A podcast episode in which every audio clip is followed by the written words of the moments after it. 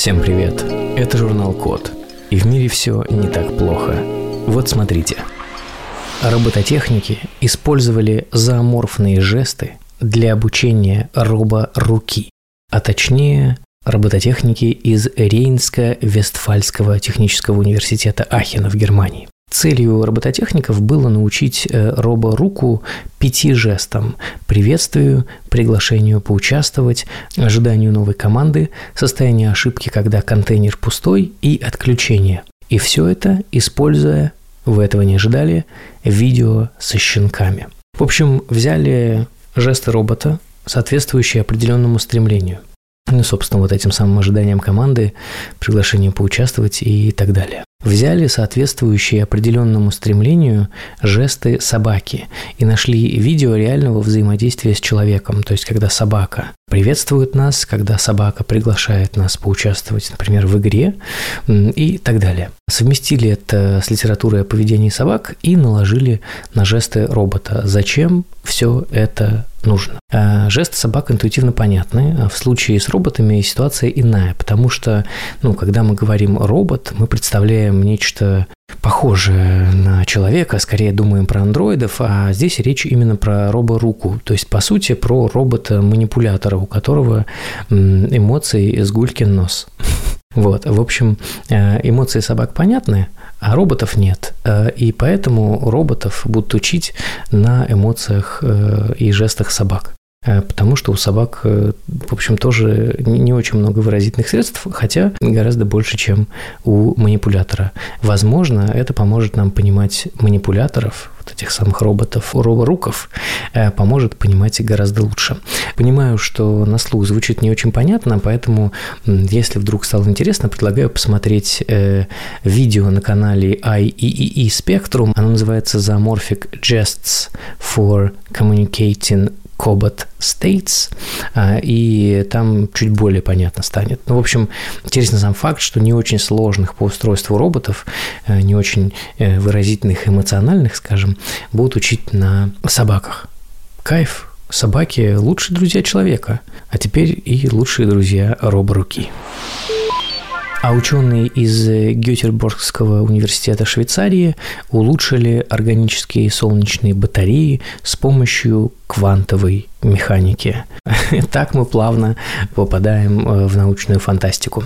А, в общем, есть проблема. Существуют, например, органические солнечные батареи. Они гораздо менее вредные для экологии, чем э, максимально распространенные солнечные батареи, но с ними проблема. Они как бы безопаснее, но гораздо более нестабильные и менее эффективны, чем популярные обычные солнечные батареи.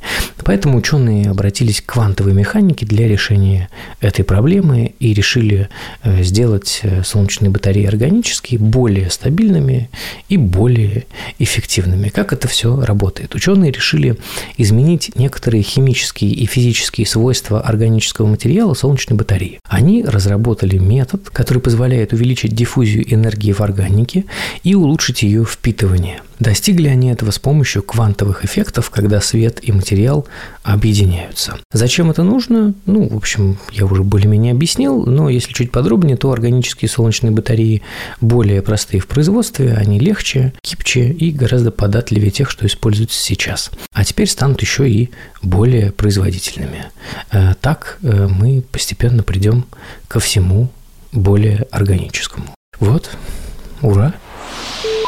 Программисты из университета Нотр-Дама в Штатах придумали, как лучше понять нейронные сети. И вопрос действительно важный, потому что, кажется, мы их не очень хорошо понимаем. Не буду рассказывать классическую историю про то, чем это все может кончиться, вы это все прекрасно знаете, поэтому лучше бы нам этих чуваков научиться понимать. А что происходит? Нейронки – это, конечно, очень круто, но интерпретировать процесс, стоящий за прогнозированием, очень сложно. Один из таких процессов – выбор переменных, которые надо улучшить. В общем, как это работает э, в версии программистов из Нотр-Дама? Они придумали метод ServeNet, который улучшает процесс выбора переменных при обучении нейронных сетей. С его помощью возможно определять и контролировать уровень ложноположительных результатов во время выбора. То есть проанализировать и проконтролировать выбор нейронкой переменных, которые не нужны для выполнения текущей задачи. Это позволит лучше понять принципы действия нейронных сетей и работать с ними более эффективно. То есть, наконец-то, наконец-то, возможно, мы перейдем из области «а давайте поднимем нейронку и побалуемся с фотографиями» к чему-то более прогнозируемому. Кайф, да здравствуют нейронные сети. Тем временем ученые из Корнуэльского университета США озаботились тем, как управлять смарт-устройствами с помощью зубов. Ученые создали систему Teeth Tap – которая способна распознавать 13 жестов зубами для управления смарт-устройствами. Зачем все это нужно? Естественно, для того, чтобы вновь освободить наши руки, сделать наши hands free again. Собственно, кому-то неудобно пользоваться руками для управления смарт-устройствами, у кого-то проблемы с руками, может быть, какие-то, может быть, э, кто-то не хочет ими пользоваться на публике, может быть, кому-то просто нравится управлять чем угодно, э, кроме рук. Собственно, такие датчики, которые будут собирать жесты зубами, возможно, будущее управлений смарт-устройствами. Например, можно будет убавить звук с помощью зубов или, не знаю, остановить видео, переключить песню. Классно.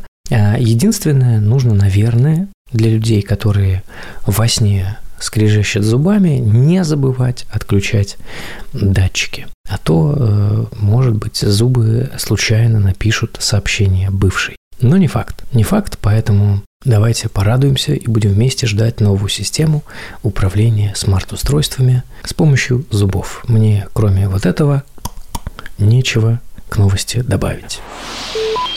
Ученые из исследовательского института Флатерон придумали, как создавать карты Вселенной тысячу раз быстрее. Все мы с вами знаем, что космологи очень любят свои модели Вселенной. Но на их моделирование, скажем, с обзором в 500 ближайших миллионов лет уходит до трех недель. Алгоритмы могут создать либо очень маленькую и очень детальную карту, либо очень большую и неточную. И тут э, придумали, как создавать такие модели всего за 36 минут. Итак, каково же решение ученых из Флатерона? Это, конечно же, помощь генеративно-состязательной сети. Один алгоритм сравнивал фото с низкого разрешения Вселенной с реальностью и пытался создать картинку с высоким разрешением. А второй алгоритм следил за первым и пытался вычислить, карта создается им или с помощью упомянутых тяжеловесных и очень медленных методов. Собственно, в итоге на пересечении этих двух алгоритмов получились интересные результаты, и теперь карты Вселенной можно делать за 36 минут. Это сильно ускорит изучение космоса и снимет дополнительную нагрузку как с людей, так и с техники. И если людей в этом смысле не очень сильно жалко, то старую технику, ну, очень э, надо э, тяжеловесным компьютерам давать иногда отдыхать и использовать нейронки. Инженеры из Soft Robotic Matter Group сделали просто невероятный прорыв в робототехнике, и сейчас вы в этом убедитесь. Эти замечательные люди научили простейших роботов двигаться паровозиком. Это невероятно. Почему? Потому что ученые обнаружили, что самообучающиеся роботы могут подстраиваться под изменяющиеся внешние условия. Делали роботы это без предварительного программирования и даже не зная, что там делает следующий робот. Каждый из них состоял всего лишь из микрокомпьютера, датчика движения и насоса. Единственное запрограммированные правила – запускай насос и двигайся как можно быстрее в определенном направлении. При каждом вдохе помпы робот оценивал скорость движения и вносил изменения, чтобы ее повысить. Таким образом, через некоторое время несколько таких роботов начали двигаться в одном направлении, подталкивая друг друга. Зачем все это сделали? Потому что хотели создать самообучающуюся систему из простейших блоков. Ее производство быстрее и дешевле сложных роботов, а способна она на многое. Ждем следующих открытий в этой области и роботов, простейших, которые, например, танцуют ламбаду или ласки чепсонг. И актуалочка а, ученые из Калифорнийского университета создали систему навигации для переполненных медучреждений.